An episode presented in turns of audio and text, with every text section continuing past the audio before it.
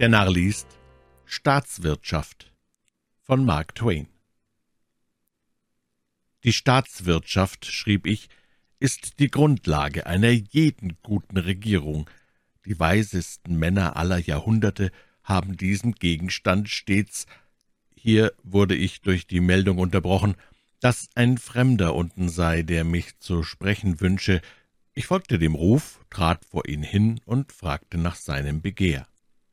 Dabei war ich aus allen Kräften bemüht, die in mir gärenden staatswirtschaftlichen Gedanken festzuhalten und ihnen weder die Zügel schießen zu lassen, noch zu dulden, dass sie sich im Geschirr verwickelten.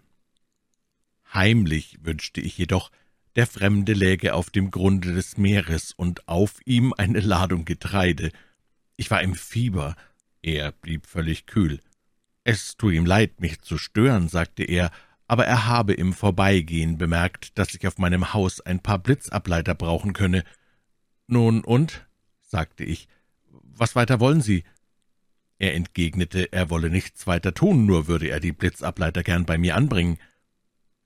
Es ist noch nicht so lange, dass ich einen eigenen Haushalt führe, bisher habe ich immer in Hotels und Kosthäusern gewohnt, natürlich wollte ich aber vor einem Fremden von meiner Unerfahrenheit nichts merken lassen und als gewiegter Hausbesitzer auftreten. Das wird jedermann begreiflich finden. Ich sagte daher mit ernster Miene, es sei schon längst meine Absicht gewesen, sechs oder acht Blitzableiter bei mir anbringen zu lassen.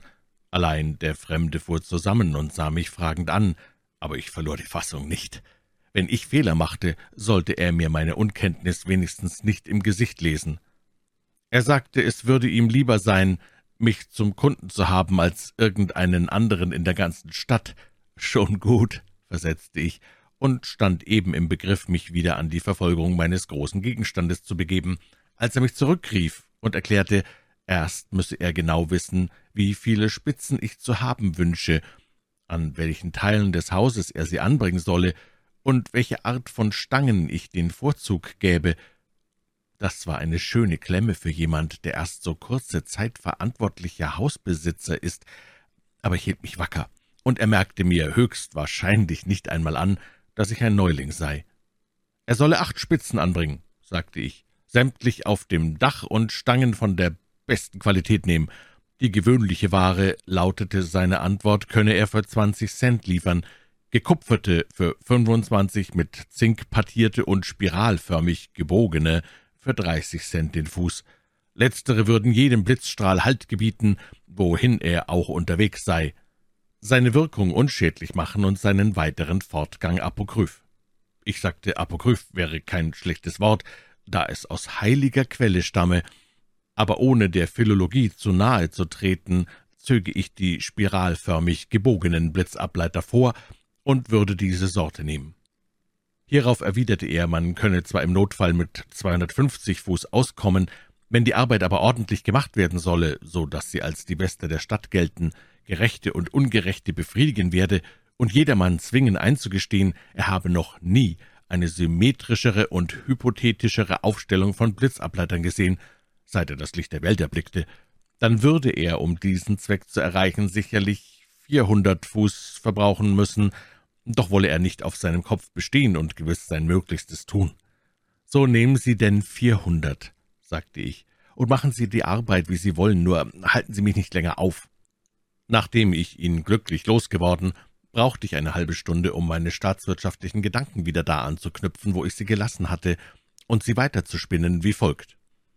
Nicht nur die reichsten Schätze ihres Geistes zugewandt, sondern auch ihre Lebenserfahrung und ihre Kenntnis, die großen Lichter der Handelsgesetzgebung, der Völkerverbrüderung und der verschiedensten Lebensordnungen in allen Jahrhunderten, allen Kulturen, allen Nationen, von Zoroaster bis Horace Greeley, sind bemüht gewesen, hier wurde ich wieder unterbrochen und gebeten, hinunterzukommen, weil der Blitzableitermann noch ein Anliegen habe. Ich eilte zu ihm, während in mir die mächtigsten Gedanken wogten und wallten und sich in so majestätische Worte kleideten, dass jedes derselben in einer langen Prozession von Silben einherzog, die schwerlich in weniger als fünfzehn Minuten vorüber sein konnte. Wieder befand ich mich in fieberhafter Aufregung ihm gegenüber, während er sanft und ruhig blieb. Er hatte die beschauliche Stellung des Kolosses von Rhodus angenommen. Mit einem Fuß stand er auf meiner neu gepflanzten Tuberose, mit dem anderen auf dem Stiefmütterchenbeet, die Hände in die Hüften gestemmt, die Hutkrempe ins Gesicht gezogen, ein Auge zugekniffen und das andere mit kritischem und bewunderndem Blick auf meinen größten Schornstein gerichtet. Ein solches Schauspiel zu betrachten, sagte er, sei die höchste Lebenslust. Gestehen Sie selbst, wandte er sich zu mir, haben Sie je etwas von so entzückendem landschaftlichem Reiz gesehen, als acht Blitzableiter auf einem einzigen Schornstein? Ich erwiderte, ich könne mich nicht gerade auf einen Anblick besinnen, der diesen überträfe, worauf er bemerkte, dass es nach seiner Ansicht auf Erden nichts gäbe, was sich an Naturschönheit damit vergleichen ließe, ausgenommen der Niagara-Fall. Um mein Haus zu einer vollkommenen Augenweide zu machen, brauche man nur noch die anderen Schornsteine etwas auszuschmücken, damit der ganze d'oeil sich zu einer Harmonie entwickle, die geeignet sei, die Aufregung, in welche man durch den ersten Coup d'etat versetzt werde, einigermaßen zu mildern. Als ich ihn fragte, ob er seine Art, sich auszudrücken, aus Büchern habe, die ich mir vielleicht irgendwo aus einer Leihbibliothek verschaffen könne, lächelte er wohlgefällig und meinte, solche Redeweise lasse sich nicht aus Büchern lernen, nur wer mit dem Blitz vertraut sei, dürfe es wagen, sich ungestraft solcher Unterhaltungsform zu bedienen. Dann machte er einen ungefähren Anschlag und versicherte, wenn noch acht Blitzableiter über das Dach verteilt würden, so ließe sich mein Zweck wohl erreichen. Mit fünfhundert Fuß des Leitungsmaterials dächte er auszukommen. Bei den ersten acht hätte er sich nämlich etwas verrechnet, nur um eine Kleinigkeit, etwa um hundert Fuß, genau könne er es noch nicht angeben. Ich sagte ihm, ich sei in schrecklicher Eile und wünsche das Geschäft schnell abzumachen, um wieder an meine Arbeit zu kommen. Da entgegnete er, einen Augenblick habe ich wohl daran gedacht, die acht Blitzableiter anzubringen und dann ruhig meiner Wege zu gehen. Mancher würde vielleicht an meiner Stelle so gehandelt haben, aber ich sagte mir, nein, ich kenne den Mann nicht, und lieber möchte ich sterben, als einen Fremdling ins Unglück stürzen. Auf dem Haus sind noch nicht genug Blitzableiter, ich rühre mich nicht vom Platz, bis ich ihm das gesagt habe und also getan, was ich wünschte, dass man mir in demselben Falle täte. Fremdling, meine Pflicht ist erfüllt. Wenn der Rekalzitrante und der phlogistische Himmelsbote ihr Haus trifft, so »Schon gut, schon gut«, rief ich. »Pflanzen Sie die anderen acht auch auf, verwenden Sie meinetwegen noch fünfhundert Fuß spiralförmig gebogene Leitungsstangen, tun Sie, was Sie nicht lassen können, Stillen Sie Ihre Sehnen, aber gestatten Sie Ihren Gefühlen nur so weit freien Lauf, als Sie mit dem Wörterbuch reichen können. Wenn wir uns jetzt genügend verständigt haben, möchte ich wieder an meine Arbeit gehen. Nun sitze ich schon seit einer vollen Stunde hier und versuche meinen Gedankengang da wieder aufzunehmen, wo ich zuletzt unterbrochen wurde. Jetzt endlich ist es mir gelungen. Ich fahre also fort. Diesen großen Gegenstand zu bezwingen, aber selbst die Geistesmächtigsten unter ihnen haben einen würdigen Gegner an ihm gefunden, der sich nach jeder Niederlage nur umso mutiger erhebt. Der berühmte Konfuzius sagte, lieber wollte er ein tüchtiger Staatsmann sein als Polizeipräsident. Cicero hat häufig den Ausspruch getan, dass die Staatswirtschaft die größte Wirtschaft sei, welche der Mensch imstande sei zu betreiben. Und selbst unser Greeley hat im Allgemeinen mit Nachdruck angedeutet, dass Staats hier ließ mich der Blitzableitermann wieder abrufen, und ich ging in einem Gemütszustand hinunter, der an Ungeduld grenzte. Er sagte, dass er untröstlich sei, mich noch einmal stören zu müssen. Weit lieber wäre er gestorben. Aber wenn ihm eine Arbeit übertragen sei, von der man erwarte, dass er sie ordentlich und kunstgerecht ausführe, und er nach Vollendung des Werkes im Begriff, sich seiner so wohlverdienten Ruhe und Erholung hinzugeben, noch einen betrachtenden Blick darauf werfe und zu seinem Schrecken gewahr werde, dass alle Berechnungen nicht genau genug gewesen seien und dass das Haus, für welches er ein persönliches Interesse fühle, falls ein Gewitter losbrechen sollte, dastehen werde, ohne auf der Welt einen anderen Schutz zu haben als sechzehn Blitzableiter auf dem Dach, ja dann kein Wort mehr, schrie ich in wahnsinniger Erregung. Warum pflanzen Sie nicht hundertfünfzig auf? Zehn Stück auf die Küche, ein Dutzend auf die Scheune, ein paar auf die Kuh, einen auf die Köchin. Spicken Sie das ganze unselige Gebäude damit, bis es aussieht wie ein großes, zinkplattiertes, spiralförmig gewundenes, an den Spitzen versilbertes Stachelschwein. Fort ans Werk. Verbrauchen Sie das sämtliche verfügbare Material, und wenn Sie keine Blitzableiter mehr haben, stecken Sie Kolbenstangen auf, Ladestöcke, Wagendeichseln, Messstangen, kurz alles, was Ihren schrecklichen Hunger nach künstlichen Landschaftsbildern zu stillen vermag, damit mein tobendes Gehirn und meine gemarterte Seele endlich Ruhe und Erlösung finden. Völlig ungerührt lächelte das eiserne Geschöpf nur freundlich, streifte sich die Manschetten vorsorglich zurück und sagte, jetzt wolle er sich dahinter machen, dass es eine Art habe. Seitdem sind nun drei Stunden vergangen, und mir scheint, ich habe mich noch immer nicht genügend beruhigt, um mich aufs Neue der Staatswirtschaft, meinem hohen Thema, wieder zuzuwenden. Ich kann jedoch dem Wunsch nicht widerstehen, wenigstens einen Versuch zu machen, denn von der ganzen Weisheit der Welt liegt meinem Herzen nichts so nahe, und nichts beschäftigt meinen Verstand so sehr. Wirtschaft des Himmels beste Gabe für die Menschheit sei. Als der lockere, aber begabte Byron zu Venedig im Exil war, soll er die Bemerkung gemacht haben, dass, wenn ihm gestattet wäre, zurückzukehren und sein vergeudetes Leben von vorn anzufangen, er seine klaren und nüchternen Stunden nicht dazu verwenden wolle, leichtsinnige Reime zu schmieden, sondern Aufsätze über Staatswirtschaft zu schreiben. Washington liebte diese herrliche Wissenschaft. Namen wie Baker, Beckwith, Judson, Smith sind auf ewige Zeiten damit verbunden. Sogar der unsterbliche Homer sagt in dem neuen Buch seiner Iliade Fiat justitia ruat coelum, post mortem unum ante bellum, hic jacet hoc ex parte res, politicum economico est. Der Gedankenreichtum des alten Dichters, verbunden mit der glücklichen Wahl der Worte, in die er seine erhabenen Bilder kleidet, haben diese Verse vor allen anderen berühmt gemacht, welche jemals »Schweigen Sie«, sagte ich, »kein Wort weiter, her mit Ihrer Rechnung, und dann verschwinden Sie auf ewige Zeiten aus meinem Gesichtskreis.« »Neunhundert Dollar, ist das alles?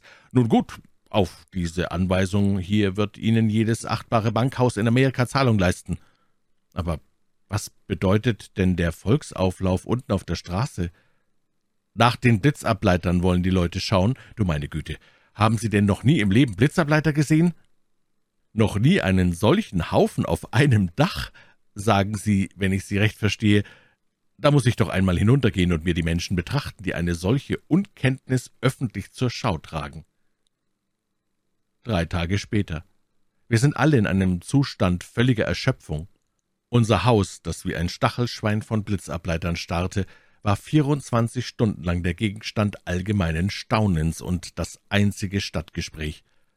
Die Theater standen leer, denn ihre neuesten szenischen Erfindungen konnten es bei weitem nicht mit meinen Blitzableitern aufnehmen.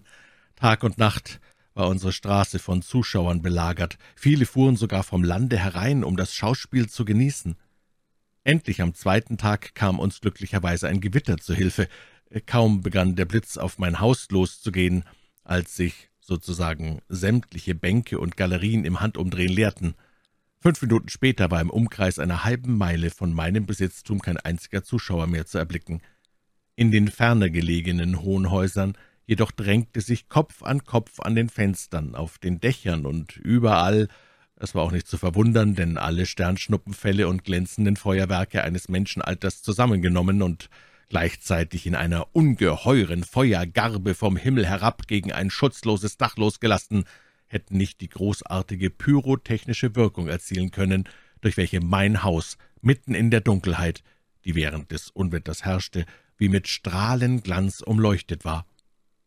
Innerhalb vierzig Minuten schlug der Blitz, ich hab's genau gezählt, 764 Mal in mein Grundstück ein, jedes Mal angelockt durch einen der getreuen Blitzableiter.